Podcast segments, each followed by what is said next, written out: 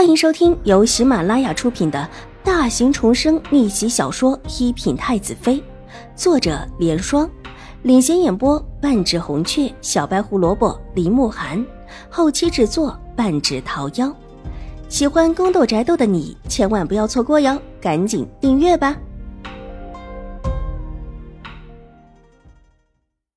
第十三集。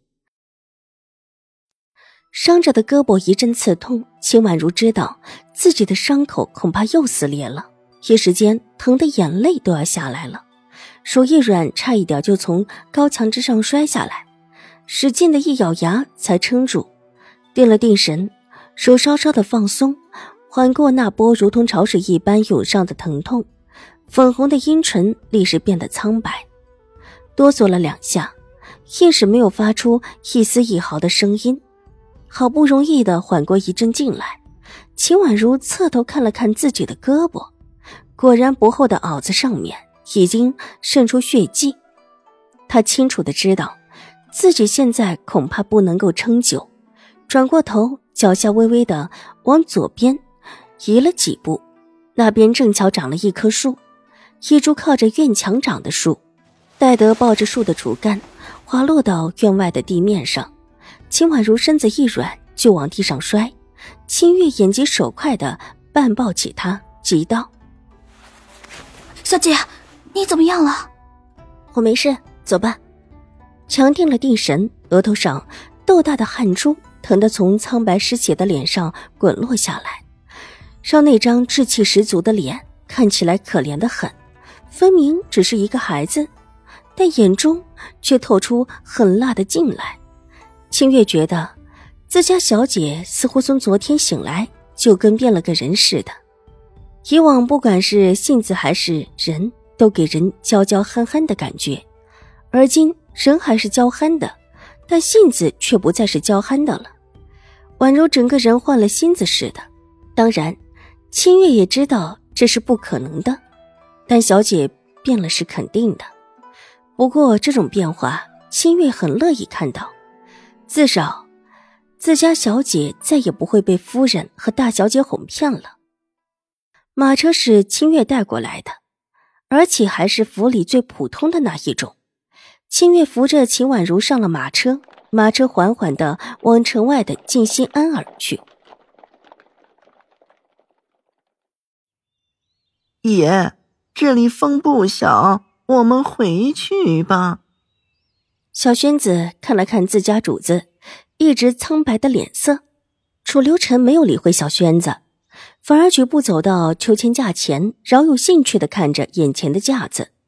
方才他就在那边的月洞门口看着秦婉如翻墙，世家小姐还有这么熟练的翻墙技术，他还真是没有见过。不都应当是坐不摇膝的吗？绳索还比较牢靠。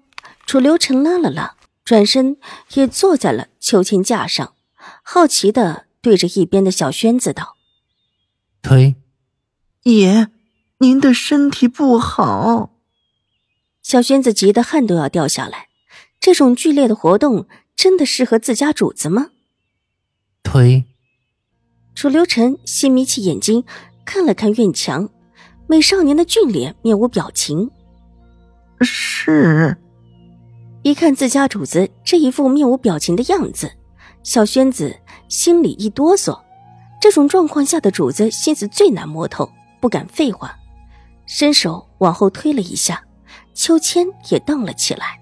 同样的位置，同样的一脚蹬出，接下来的一幕，小轩子觉得如同是方才那位晴儿小姐的翻版。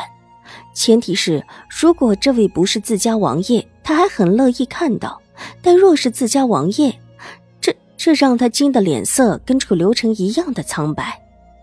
爷，您小心！爷，奴才帮您推。爷，啊！看到自家王爷居然也扑上墙，小轩子吓得两股战战。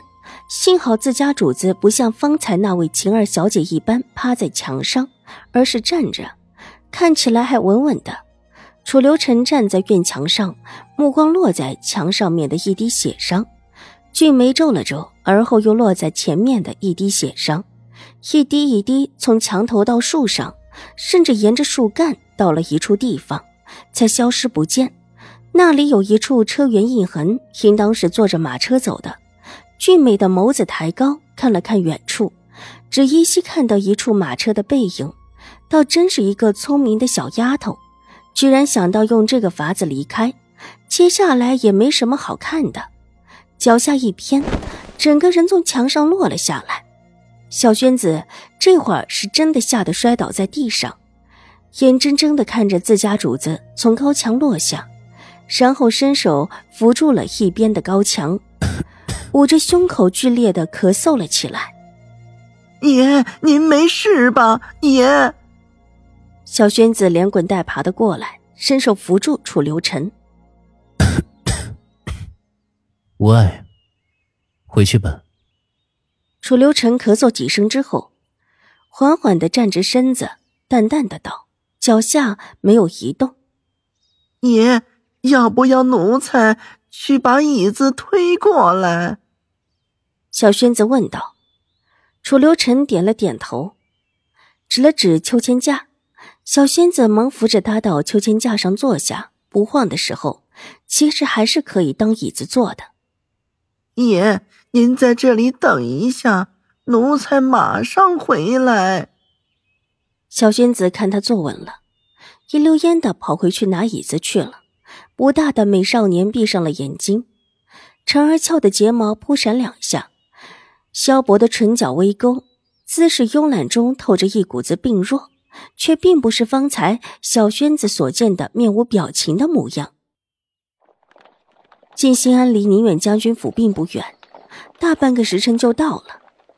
知道秦婉如的来意之后，晋兴安主就让身边的小尼姑去把秦老夫人留下的凤华琉璃盏给找了出来。多谢师太。看到凤华琉璃盏，秦婉如才松了一口气，金踏腿的东西总算是找到了。哈哈，无碍原本就不是凡物，又岂能随意的留在这里？进西安的安主是一个五六十岁的女尼，很是祥和。这时候微微一笑，把装着凤华琉璃盏的包袱推了出来，请二小姐看看，可是这件？正是这件，有劳师太了。看着不大的女孩子，抬起晶晶亮亮的眼睛。做出一副大人状沉稳的样子，金心安主也不由得笑了起来。因为和秦老夫人熟悉，所以对秦婉如也不陌生。当下伸出手，轻轻的摸了摸她头顶的秀发。听说将军府出了事儿，老夫人的身体还好吗？花轿被砸的事情传了一个沸沸扬扬，连晋心安这么偏远的安堂都知道了。可见这话传播的力度，能传得这么快，当然也是因为当时看到的人多，或者也可以说是齐天宇当时特意的找了许多人来迎亲。